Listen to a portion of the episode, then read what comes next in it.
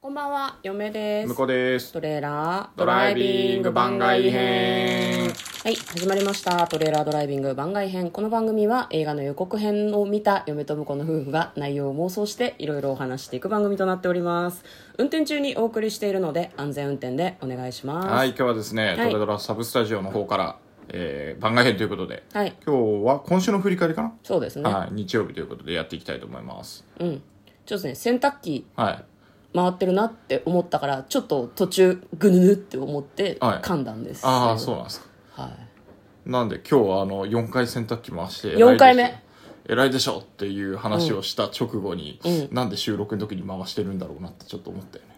4回目だから 記念すべき4回目が回ってる中で収録だよああそう文句あんのま別に文句はないですけど止めとけばよかったなってちょっと思ってるん ですけど、そうそう思いますよ、はい はい完璧な仕事ではなかったうるせえな 遊び歩きやがってはいえー、と今週の振り返りということなので、はい月曜日から振り返っていきたいと思いますお願いし月ま曜す日番外編キャッシュトラックネタバレあり感想ああそうか先週キャッシュトラックねそうなんですよそうでしたね、はいうん、確か日曜日か土曜日に映画を見に行ったんですけど、ちょうどね感想の回は上げたのは月曜日だったんですねそうですねはいジェイソン・ステイさんも主演の、はまあそのなんだろうキャッシュトラックって現金輸送車のことなんだようんうねんそうですねうんまあその現金輸送車の会社にジェイソン・ステイ様が勤め始めたんだけど、みたいなところかはいら話が始まっていくんです一け応ど、ね嫁の今年一出たんじゃないのみたいな話になってますよねいや今年一応面白かったですね、はうん、まああの前半戦までもちょっと記憶が薄れてるからさどういうこといやあのもう年末も近いじゃないですかはいはいはだい、からこはいうよくよくこう見返すあこれあったみたいのがあるかもしれないけどまあまああー確かにね印象度で言ううとん、あ今年一だったと嫁はねなんかえそすげえ面白いと思わないとあのめちゃめちゃハマらないと今年一って多分言わないと思うんだけど、前半出てたかな出てるかもしれないちょっとわかん全然覚えてないうんもう全然もはや覚えてないけど、うん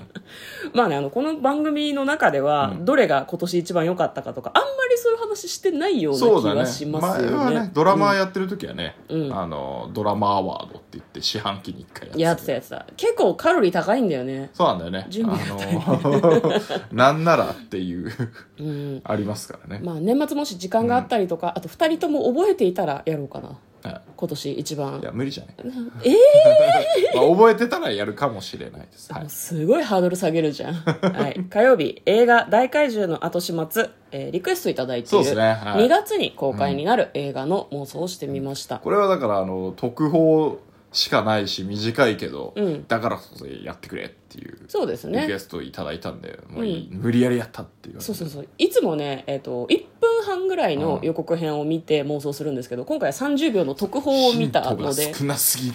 そうなんですよねもうむ向こうがもう一時停止を繰り返して、うん、なんか登場人物のなんか経歴書みたいなのを見つけてそういそやうこれはこ山田れはあるんじゃないかっていう、でもなんかいつもよ り緊張感を持って妄想できたような気はしますけど非常に良かったねで、すね、あれね。ううんん、少ない情報の中から何かないかみたいななんなら近づいたらもう一回妄想してもいいかもしれない。覚えてたらね覚えてた全然違う結末になるのか否かっていうねそうね、まあ、あとタイトルがいいね「大怪獣の後始末は」これ多分ずっと覚えてられるタイトルなんじゃないかなとはちょっうんと確かに思いますね、いやなんか最近さ、うんちょっと余談なんだけど、はいはいトレーラードライビングの過去回をこうざーっと振り返ってたら、うん覚えてない作品が多すぎるあタイトルでわからないってやつねうんわかんないねだから別にタイトルが悪いわけじゃないんだけど、ん私たちすごい数妄想してすごい数予告編見てるから、うん覚えてるってことは何がしかのこう強い印象があっはいたはいはい作品なんだろうなと思って、なんだろうねどうしたらもっと覚えていられるんだろうね覚えておく必要ないまあまあでもやっぱ見た映画は多少覚えてるじゃまあね見たらん、ね、タタイトルはだじゃかあらやっぱもっともうちょっ見に行くと見にしか行ないかかないといけないのよ、うんハードル高えなまあ、でも見た映画だけどああのあれなんかそうタイトルが出てこなかったりと侵か略してくるやつそうそうそうみたいな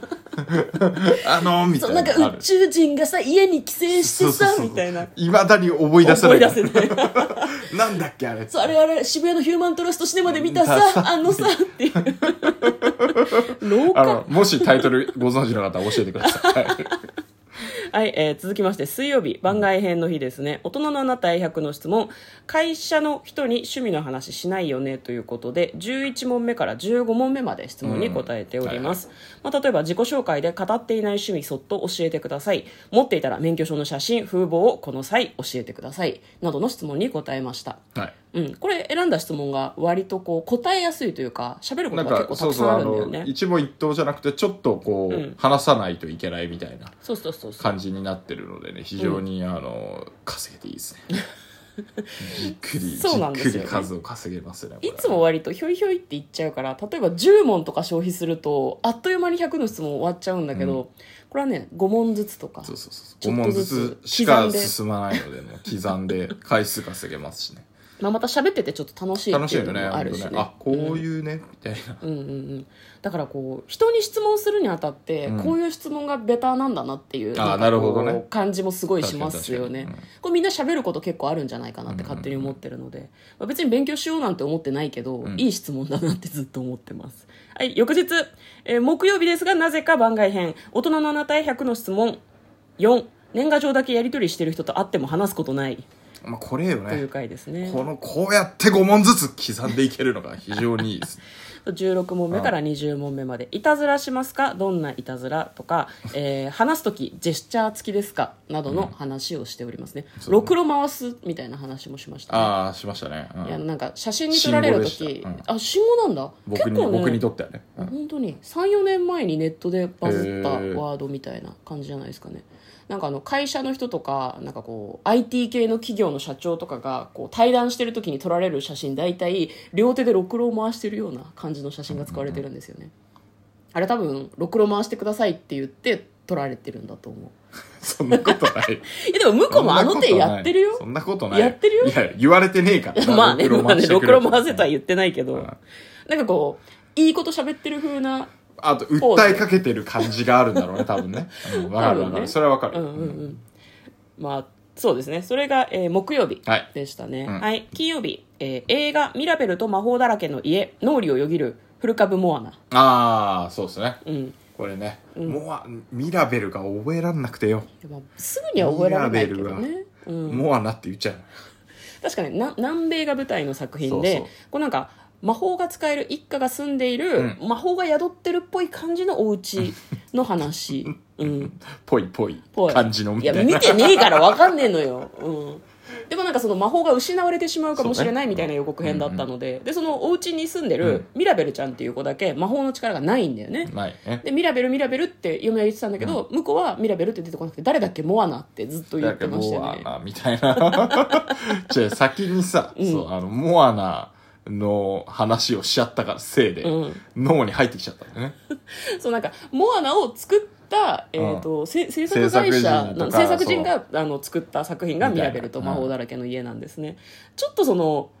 なんなんだろうなあれあれあれ「リメンバー・ミー」みたいな感じが感じがあるよね雰囲気がちょっとありましたっていねう話ははいうん、で「リメンバー・ミー」はあんま覚えてないんでしょあんま覚えてないところ見てないんだなほぼ見ていあのラストシーンだけ確か見た。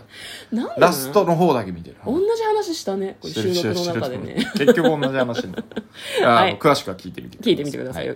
で昨日土曜日番外編2022五世三神占いを夫婦でダラダラ読むというのをやってあーはいおはいりやますりましたねまあ、向こうは銀のイルカ嫁は金の羅針盤ということで、まあ、あの普通の十二星座占いではなくてこれ作ったゲッターズ飯田さんという方がなんか独自のこう区分けをしててねなんかいろんなその双子座とかお牛座とかそういうのの代わりにインディアン座とか時計座とかそういうのがあるんだよね。結構その自分が何なのかっていうのを知るとちょっと面白いかもね、ん私ヤギ座っていうのと一緒で私インディアン座ってちょっとかっこよくない、俺 A 型みたいな感いじや A 型はなんか違 A 型ちょっと区分が少ないけど、俺 A 型って言わなくない言わない言わない 言わない恥ずかしいまあ、別に俺ヤギ座も言わない言けどわない言わないうん何のね話そういう意味だって言わない言わない何も言わわないよね勝手に調べてくださ い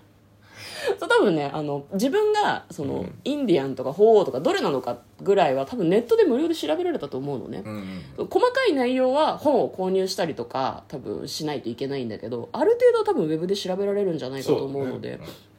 気になる人はまずウェブで調べてみるといいのかなというふうに思いますね占い大好き夫婦ってことでいいんですかまあそうねしいたけ占いは欠かさず見るしねね四半期四半期じゃねえや半半期後とかうんうんうんうん結構ねこまめに占いサイト読んだりとか本とかも買って読んじゃったりとかする方なんだけどでも信じてるとかいうよりも覚えられないからね、覚えられないそうあの、うん脳みそがちっちゃいんで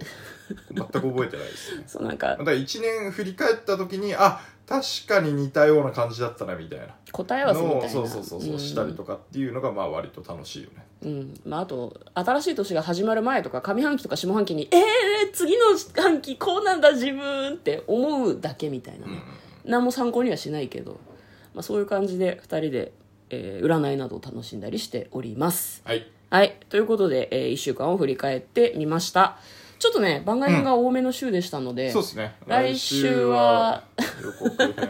予予告告編編ををプリめにやってもいいかもしれやないりたくなさそうじゃんそそんなことない妄想がしたいのと、ん来週あたりそろそろまた映画の感映画見想たいよねがねうんそ言えるといいですね、うん年末にかけてちょっと忙しいかもしれないのでどっかしらで映画を見に行きたいなというふうには思っております、えーリクエストも引き続き募集しておりますので、皆さんが見た気になった予告編とかありましたらお送りいただきましたらちょっとね、いつ妄想するかっていうのはちょっと確約できないんですけれども、はいあの妄想していきたいと思いますのでよかったらお便りもお待ちしておりますうお願いしますお願いしますということで嫁とこのトレーラードドライビング番外編もあったね